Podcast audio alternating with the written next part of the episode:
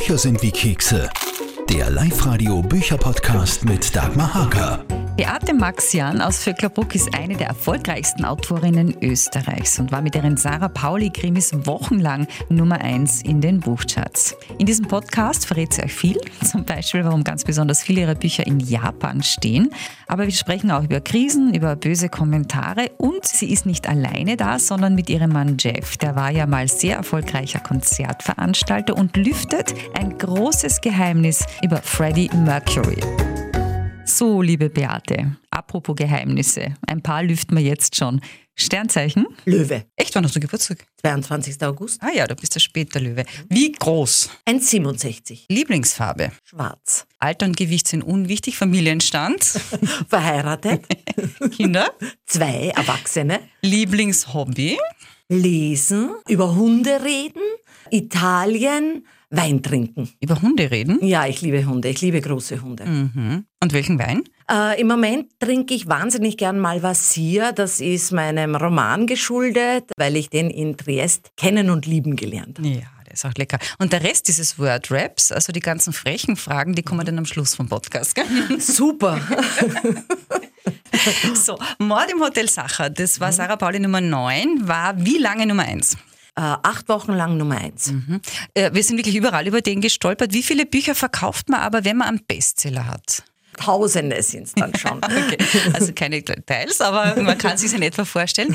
Und bei Mord im Hotel Sacher hast du mir erzählt, waren auch ein bisschen die Japaner dran schuld, weil die sind alle in die Buchhandlung neben am Hotel Sacher gegangen, Ja, ohne Wort zu verstehen. die Japaner lieben ja Wien. Die nehmen alles mit, wo Wien draufsteht, wo Sachertorte draufsteht, wo Sacher draufsteht, ohne dass die wissen, was da drin steht. Aber sie lieben es trotzdem. Also vielleicht gibt es ja doch mal eine japanische Übersetzung. Wir haben mal Zeit. Du, und hast du irgendeine Reaktion von der Eigentümerfamilie bekommen, von den Gürtlers? Nein, aber ich muss äh, sagen, ich darf noch das Sacher betreten. Also ich Was sie sich denken, ist ein zweites. Oh, den mag sie. Ja, genau, das weiß man natürlich nicht, was sie sich denken oder ob sie mich überhaupt erkennen, wenn ich reingehe. Mein Lieblingsort bei der Recherche war ja dann immer die blaue Bar ja, und von ja. da aus bin ich dann immer gestartet und durch Sacher gegangen. Die Mitarbeiter dort sind ja auch wahnsinnig lieb. Ne? Die Mhm. haben mir da alles ganz genau erklärt. Die werden sich gedacht haben, oh Gott, schon wieder so eine, die alles erfragt, so eine unmögliche Touristin wahrscheinlich. Aber es war super. Also die Recherchen drinnen waren super.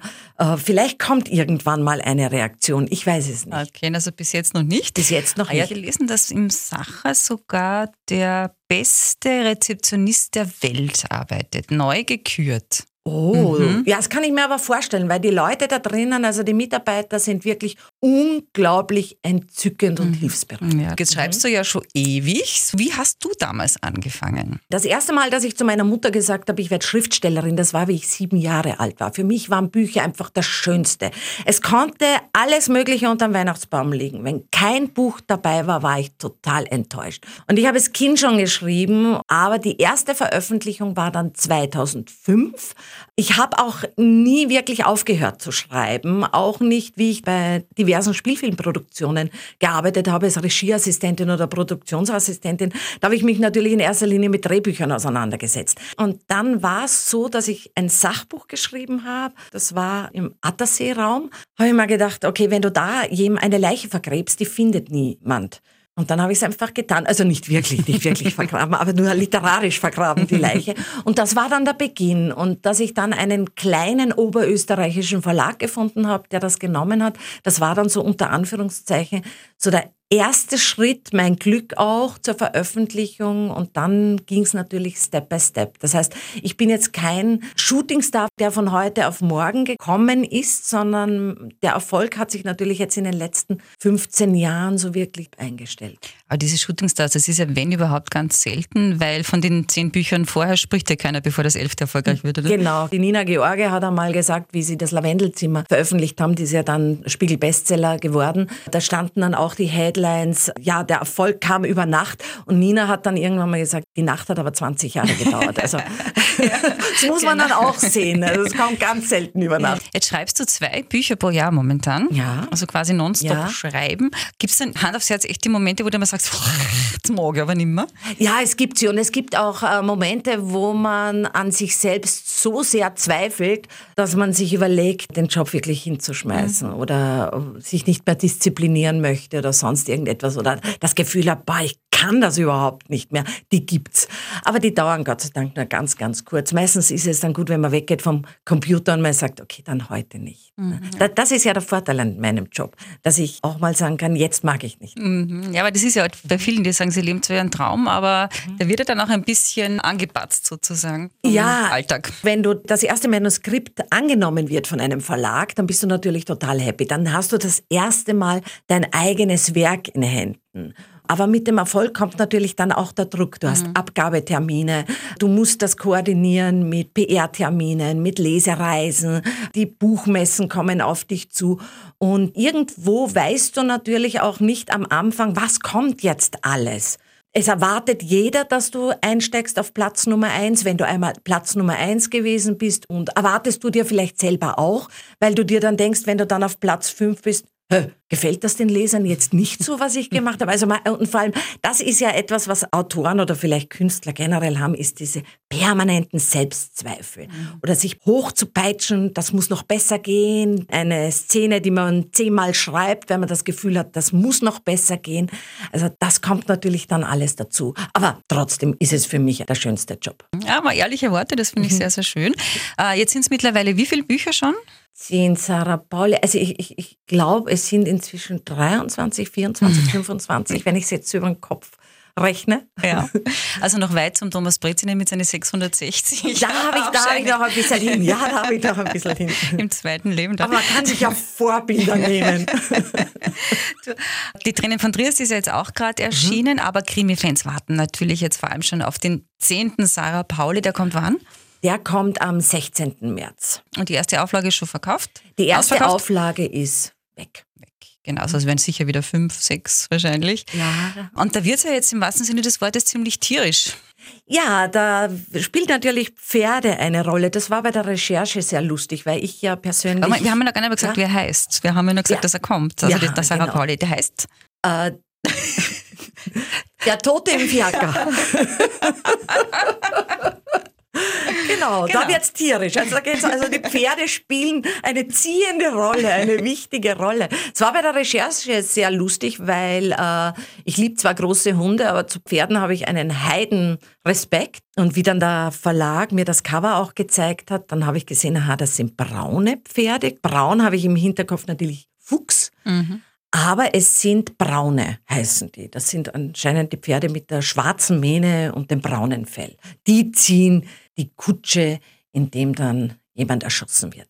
Ganz kurz, worum geht es jetzt, dass wir nicht zu viel verraten und spoilern, aber so ein bisschen? Es geht um einen Toten im Fiaker. Nein. Nein, und äh, eigentlich ist, beginnt das Ganze damit, dass sich die Sarah mit äh, Kreuzzeichen auseinandersetzt, mit dem T-Kreuz, das in ganz Wien, also in der Innenstadt von Wien plötzlich auftaucht, an Gebäuden, an Sehenswürdigkeiten. Mhm. Und eben in der Kutsche, in der dieser Mann erschossen wird. Und unter diesem T-Kreuz, das sie in der Kutsche findet, ist dann auch noch ein Kryptogramm, das sie entschlüsseln muss. Also diesmal wird es sehr, sehr mystisch. Sehr, ja. ja Und das gut. ist so der Ausgangspunkt des Ganzen. Okay, da freuen wir uns drauf. Kriegst natürlich dann auch viele Reaktionen. Was war so die schönste und die schlimmste Reaktion, die du je gekriegt hast so als Feedback? Die schönste Reaktion war von einer Leserin, die gemeint hat, die Sarah Pauli könnte ihre beste Freundin sein. Und sie macht das daran fest, dass sie so menschlich ist. Das findet sie so schön und deswegen kann sie sich damit so gut identifizieren. Und ich muss dazu sagen, die Leserin, die mir das gesagt hat, die ist Anfang 20. Mhm. Und das Schlimmste, manchmal bekommt man auch E-Mails, die so ein bisschen unter die Gürtellinie gehen und die beleidigend sind. Sie sind wirklich mit Abstand die schlimmste Autorin oder das, was sie schreiben, kann man nicht lesen, das ist alles Mist oder wie auch immer, die kriegt man auch. Das sind dann Dinge, die einem vor allem am Anfang ganz, ganz nahe geht. Vor allem, ich habe es ja vorhin erzählt, weil gerade Autoren sehr, sehr selbstkritisch sind oder sehr selbstkritisch mit sich umgehen. Äh, das tut dann schon weh. Aber mit der Zeit lernt man damit umzugehen. Und vor allem hat mir Sebastian Fitzig geholfen, weil es dem ja am Anfang auch so ging. Und er hat dann gemeint mal, du weißt ja nicht, wer dir das schreibt. Das ist vielleicht ein total totunglücklicher Mensch und du kriegst jetzt einfach nur die Wut ab. Abhaken und weiter geht's. Und wenn du das mal intus hast, dann kannst du damit auch umgehen. Mhm. Ja, den habe ich das übrigens im Podcast auch gefragt. Mhm, ja. mhm. Gibt es eine interessante Antwort? Verrate ich an dieser Stelle nicht. Podcast vom Sebastian Fitzek hören an der Stelle. ganz einfach. So, das Allerschönste, du bist ja nicht alleine bei mir im Studio ja. jetzt, sondern du hast mir den ganz netten mitgebracht, nämlich deinen Mann. Ja. Jetzt wechselst du jetzt weiter mal das Mikro, denn dein lieber Mann, der Jeff, über den müssten wir eigentlich auch einen Podcast machen. Ja, hallo. Ja, hallo, lieber Jeff, denn du warst jahrzehntelang Österreichs erfolgreichster Konzertveranstalter. Stimmt das? Ja, ich war Veranstalter und Produzent ja. und habe mich in der Popwelt eigentlich bewegt. Nicht nur Pop, eigentlich Jazz auch. Aber es war damals alles anders, als, als es heute ist. Da hast du aber sicherlich viele Backstage-Geschichten auch erlebt. Eine hätte ich gern gehört. Irgendeine schräge, lustige, was Backstage mal so passiert ist. Äh, äh, sehr schön war das Erlebnis mit Freddie Mercury von den Queen. Wir haben das Konzert in der Wiener Stadthalle, zwei ausverkaufte Shows. Und wir haben das dann nachher gebührend gefeiert und waren in einem Restaurant in Wien die einen eigenen Weinkeller haben. Und da hat sich herausgestellt, dass der Freddy ein unheimlich guter Weinkenner ist. Und wir haben in diesem Weinkeller bis um 6 Uhr in der Früh eine Verkostung gehabt oh. mit einem Sommelier, der ausgezeichnet war.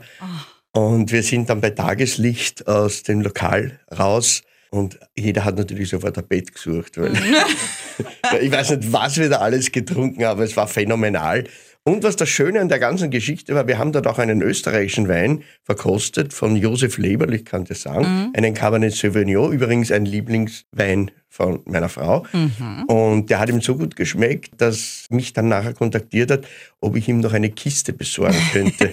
Dann habe ich den Josef Leberl kontaktiert und der hat natürlich nicht gewusst, wer Freddie Mercury oder die Queen sind. Aber sein Sohn, der war damals so ein bisschen spätpubertär, der hat das natürlich sofort gewusst. Ah, mein Lieblingsmensch aller Zeiten, was Musik betrifft, Freddie Mercury. Ich beneide dich grenzenlos um diesen ja. Abend. der war das ist ein ganz so lieber Kerl, ja. muss ich auch dazu sagen. Und was mich an ihm so fasziniert hat, ein sehr intellektueller mhm. und gebildeter Mensch. Das heißt, mit dem kann man nicht nur über Musik sprechen, sondern über Kunst, über alles Mögliche. Ja, also, war ein toller Typ. Der Rudi Dollezahl schreibt jetzt ein Buch ja. über Freddie Mercury, weißt du das? Nein, weiß ich gar nicht. Ja, ne? ja, aber der kommt nämlich dann auch in den Podcast, da habe ich schon ja. der ist nämlich ein Instagram-Freund von mir. Ja, ja, ja. Also ja. ja die haben ja damals, sehr, Tolle Zahl und Rossacher haben genau. ja sehr viele Videos gemacht. Genau. Allerdings, jetzt, weil dir das Organisieren im Blut da liegt, betreust du andere Dinge, zum Beispiel das, was jetzt wiederkommt und das ist was? Das Krimi-Literaturfestival. Ja, genau. Das Krimi-Literaturfestival am Attersee geht wann los und wer kommt? Das Festival rund um den Attersee ist noch in Planung, bis auf zwei Lesungen, die stehen schon fest, mit der Kriminacht Lenzing mhm. im Kulturzentrum. Da kommt Thomas Raab, Melanie Rabe, Beate Maxen und Stefan Slobetzky. Ja, also vier wirklich hochkarätige Bestseller-Autoren, die wir da haben.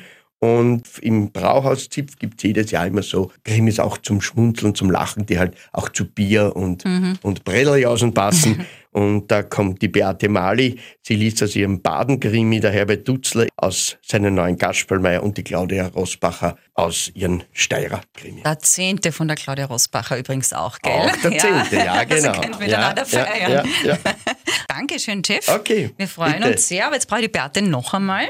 Die Claudia Rosbacher und ich, wir feiern übrigens wirklich gemeinsam am 19. März in Wien. So, liebe Beate, ja, jetzt kommt ja. der intime Teil des oh. Word Raps oh zum Schluss dieses oh Podcasts. Wappne dich. Oje, oje, das klingt gefährlich. Die intimsten Dinge der Beate Maxian werden jetzt verraten. So, pass auf. Mein Mann nennt mich mit Spitznamen. Beate? Ich habe keinen Spitznamen, Super. ja. Die Mama hat dich wie genannt? Beate? oh Gott, ich habe keinen Spitznamen. Das muss sich ändern, das liebe Fans. Ändern. Wer dich nicht mag, sagt über dich. Ja, das, das würde mich mal wirklich interessieren. Wer mich nicht mag, sagt über mich, ich bin eingebildet. Okay. Solltest du mal ins Gefängnis kommen, dann weil? Weil, weil ich bin so harmlos. Äh, Keine Strafzettel? keine Strafzettel. Dann- Morden tust du auch nur in den Büchern? Morden tue ich auch nur in den Büchern. Weil ich jemanden, der überheblich ist, wahrscheinlich mal ja, die Meinung gegeckt habe, ordentlich. Der letzte Song, den du gehört hast, gerade jetzt war? Was habe ich jetzt als letzten Song gehört? Ich bin jetzt raus zu Hause, hab Musik gehört. Steven Stills. Genau. Wenn du dein Mann wärst, dann? Würde ich mich auf Händen tragen. Wenn ich fluche, sage ich. Scheiße. Und das herzhaft. Dein Lieblingsplatz auf der ganzen Welt ist? Am Meer. Schwach wirst du bei? Gutem Essen und gutem Wein. Cabernet Sauvignon zum Beispiel. Cabernet Sauvignon. Im Augenblick liest du? Die Frauen von Salaga. Das ist ein Roman, der in Westafrika im 19. Jahrhundert spielt. Und die letzte Frage, die heikelste überhaupt. Welcher Autor hat die lässigste Frisur? Oh! Die lässigste Frisur. Das ist ja eine schwierige Frage. Super, ich gehe jetzt sämtliche Frisuren durch. Alle haben so wie ich, so Pagenkopfmäßig. Die ist jetzt weniger lässig. Ich sage jetzt einfach Bernhard Eichner, weil er der eigentlich keine Haare hat. Als ich die Frage aufgeschrieben habe, habe ich sofort an ihn gedacht. Wirklich, wirklich. Und ich finde die Ursula Poznanski auch recht Ja, klasse schön. mit dem, mit dem oh, diese Walle, Walle, roten Walle, Haare. Walle. Genau. Ich liebe ja rote Haare, darum liebe ich Ursulas Mähne. Mega Mähne. Ja, super. Lustig war's. Danke Sehr schön, ihr gut. zwei, fürs da gewesen sein. Alles Gute. Dankeschön. Bis zum nächsten Mal. Dir auch. Dir auch. Tipps und Termine. Am 16. März erscheint also der 10. Sarah Pauli, Der Tote im Fiaker. Und im Sommer wartet wieder das Krimi-Literaturfestival am Attersee. Alle Infos gibt's auf www.krimi-literatur-festival.at. Für die nächsten Podcasts stehen übrigens die Bestseller-Autoren Claudia Rosbacher, Stefan Slopetzky, Heinz Marecek und auch die Paartherapeutin Susanne Wendel auf dem Programm mit Männer sind Schweine, Frauen erst recht. Ich bin die Dagmar Hager, Autorin und Podcasterin und dieser Podcast erscheint alle zwei Wochen neu. Bücher sind wie Kekse. Der Live-Radio Bücherpodcast mit Dagmar Hager.